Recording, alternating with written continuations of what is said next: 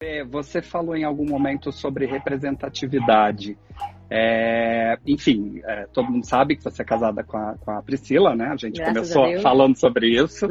É, o que eu queria te perguntar é assim: você acha que uh, se vocês tivessem trazido a questão a público é, antes ou depois ou hoje, seria diferente do, de como foi? Não sei, não consigo dizer antes como você acha. Então, vou, vou, vou reformular. Eu você acho... acha que ah. foi difícil quando vocês trouxeram? Você, você sentiu assim, tipo, uma mudança de chave, um baque? Cara, eu vou te dizer, eu vou te responder, mas é o que eu sempre digo, eu não sou parâmetro. Não adianta uhum. achar que tá tudo mudando, tudo melhor, tudo maravilha, não. Porque a maioria tá sofrendo, eu sei disso, a gente precisa falar sobre isso e mostrar isso, principalmente. Porque errado uhum. é quem faz sofrer, não é quem sofre. Por esse motivo, claro. É... Agora, qual foi a pergunta? Como foi no momento? ah, tá, lembrei. É, peraí.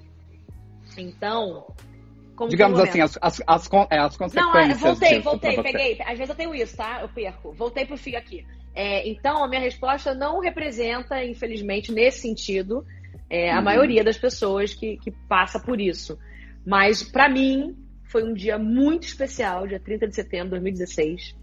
Foi muito especial, porque eu fiquei impressionada com o carinho que eu recebi de pessoas que eu não conhecia, principalmente, de pessoas que eu conhecia e pouco falava, de pessoas que eu conhecia e falava todo dia, de pessoas que eu passei a conhecer por causa disso. Assim, mas eu fui inundada de carinho. Eu tenho todos os prints até hoje, eu printei tudo, tem, tudo salvo. E outro dia eu reli, assim, para lembrar um pouco, sabe? Eu fiquei assim, ficou marcado para mim como um dia muito especial. É, a minha família esteve comigo no dia, inclusive, né? Eu, eu, inclusive só falei naquele dia porque já tinha contado para todos que eu queria contar antes, intimamente, pessoalmente. É, então não teve o que muita gente sofre, que é a discriminação da família, o preconceito uhum. dentro de casa mesmo. E, e assim, e nas ruas eu não Nunca ouvi nada, nunca senti nada, nunca é, é, sofri nada nesse sentido, mas é isso, mas não resolveu tudo, muito pelo contrário, não está nada resolvido, não está nada salvo. A luta é muito grande e é muito importante que a gente fale sobre isso.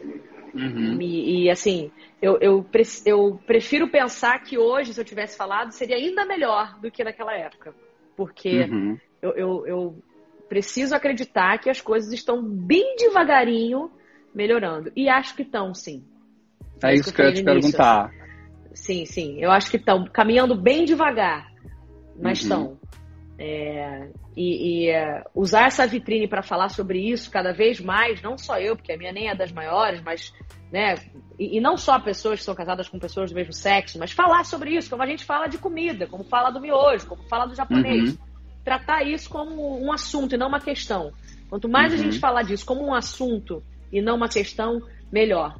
Porque eu sempre falo isso, se a gente lutar, a gente, porra, ralou pra cacete, trabalhou pra cacete pra conseguir essa vitrine e não vai usar pra nada, pro bem, só pra gente, só botar selfie, bunda, peito, corpo. Não, aí não dá. Claro. Precisa olhar pro lado, precisa usar isso, jogar o holofote para quem merece ser iluminado. Só para completar, eu falei, meu pensamento era bem esse na época, assim, beleza, minha família não me recriminou, é, eu não sofri preconceito, não sou xingada na rua, na rede social tem um outro hater também, haterzinho, mas ok, né, falta do que fazer, é, não sofri nada. Agora, não é para mim. Primeiro que eu falei, a minha única frase no dia da notícia foi para os meus filhos, que eles iam, no momento lá na frente iam ler tudo também que hater escreve, mas muita coisa boa uhum. que eu uhum. recebi, então foi um comunicado para eles. E eu falei principalmente para quem está lá na casa, perdida, presa, sofrendo o preconceito da mãe, do pai, teve que sair de casa, é xingada na rua, vê a notícia e fala assim: pô, tá aí. Ó, uhum. se essa menina tá fazendo isso, ou tá vivendo isso, ou tá tendo coragem, beleza, não tem nada de errado comigo, sabe? Porque eu sei uhum. que isso ajuda muito. É essa palavrinha que a gente usa muito hoje, chamada representatividade. Eu não tinha noção da força dessa palavra. E ela uhum. salva a vida. É, bom, além de ter essa vitrine e de aproveitar né, a, a personalidade pública que você é para ajudar essas questões, você recebe muito recado, muita mensagem de meninas? Nunca de, de... recebi tanto, nunca. Desde o dia que eu tornei a notícia pública, você não está entendendo. E quando eu falo que representatividade salva a vida, eu não falo porque eu li em algum lugar, não, porque eu senti isso. Porque uhum. muitas das cartas e mensagens que eu recebi, logo depois, principalmente, hoje em dia ainda recebo um monte, mas com esse teor foi mais quando aconteceu. Era de pessoas que eu li assim, estava pra, na janela para me jogar, amarrei a corda no teto, eu estava Não. pronta para tomar o remédio, e aí eu vi a sua notícia e vi que há esperança, então. Que eu gosto do seu trabalho, uhum. que eu te acompanho, você fez isso, tá com coragem e, e botou a cara a tapa, então também posso, não tem nada de errado sabe? Assim, é isso, que a pessoa se viu numa pessoa que não precisa nem gostar, nem curtir o trabalho, não, mas é uma pessoa pública, tá na televisão, teve essa coragem, então, cara, então não tem nada de errado comigo. Entendeu? A representatividade uhum. onde ela vai. Porque pra claro. gente pode ser só, ah, legal, essa pessoa parece comigo. Não, ela faz uma coisa que para mim, a minha família, ou meus amigos, ou meu ciclo social, fez disso uma questão e eu fiquei sozinha. E não é uma questão. Uhum. Entende? Então, a representatividade, ela vai muito além do que só se identificar ou ver o parecido. Uhum. E isso nunca foi um problema, na verdade, pra, nem para você, nem para Priscila, nem para seus filhos, nem para sua família, né? O que? Eu namorar com ela? É. Nunca foi um problema. Eu fui criada numa família, numa casa em que é isso. Isso não era questão. A questão eram outras coisas. Era, era roubar, era recriminar, era ser preconceituoso. Era isso, era a questão. A gente sentava para conversar e discutir isso droga, é, sexo, companhias, isso era muito vivo na nossa casa.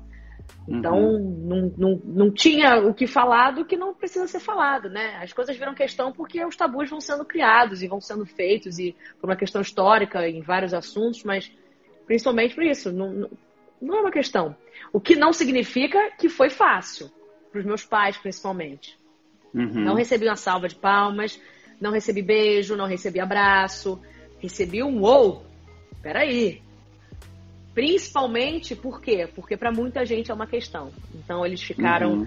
é, é, genuinamente preocupados com o que eu poderia sofrer, tanto no trabalho, né? Mudar alguma coisa ou perder alguma oportunidade, mas principalmente na rua. Então, uhum. é, é, pela, pelo comportamento do, do, país, né? Infelizmente, que a gente vive também, de como as claro. coisas são levadas aqui. É, foi essa preocupação e, e, também um susto, que nunca imaginaram, né? Uma coisa que foi a primeira vez e última.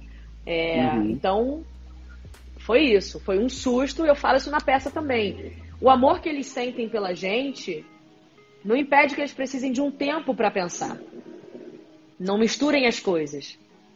Eu nunca fui de enfiar goela abaixo, nada, de, de obrigar. De... Eu não dei notícia, só tem que aceitar agora que não sei o quê, parará. Não foi assim. Eu dividi com eles. Porque uhum. se a uhum. gente que está no olho do furacão, seja ele qual for o furacão, uma separação, namorar com alguém do mesmo sexo, mudar de trabalho, mudar de emprego, sei lá, qualquer furacão precisa de um tempo para elaborar o que está acontecendo, imagina quem está minimamente fora dele. Sim. E é isso, o amor que eles sentem não impede que eles precisem de um tempo, impede que eles se afastem. Isso uhum. sempre foi muito claro para mim. Então eles pediram esse tempo, calma aí, pera, deixa a gente assimilar, entender. Meu pai fala isso, eu até botei agora no, no Dia Mundial né, do Orgulho Gay, é, uhum. a passagem dele na Fátima, a entrevista que ele deu na época da cura gay, quiseram criar, lembra? A cura gay. Ele foi perfeito na colocação dele, sem hipocrisia nem romantismo nenhum. Falou, eu não bati palma não, foi difícil. Mas aí no tempo, inclusive ele cita isso, no tempo que eu pensei, que ela me deu, eu entendi que aquilo era eu colocando a minha verdade na frente da verdade dos meus filhos. Uhum. A verdade dela é inegociável para mim. Eu vou participar do mundo dela, seja lá qual for, desde que não rompa com os nossos princípios e valores. E isso estava longe de romper. Então, esse tempo para elaborar, entendeu? E os dois passaram uhum. muito por isso. Passado esse tempo, amor, nossa, se você virou já vier aqui em casa ver o que acontece, assim, eu tô em segundo plano. Priscila me ofuscou completamente. Ela que é da família, não você. Totalmente, eu sou agregada, imagina. Mas é muito importante isso que você falou mesmo do tempo, porque a gente tende a querer, e isso que você falou também, é, é em qualquer situação, a gente tende a achar que a pessoa Enfiar tem que aceitar na hora. Lógico. É. é, é. Não é assim. Mas é, todo mundo precisa de um tempo de um tempo para né, assimilar mundo. as coisas.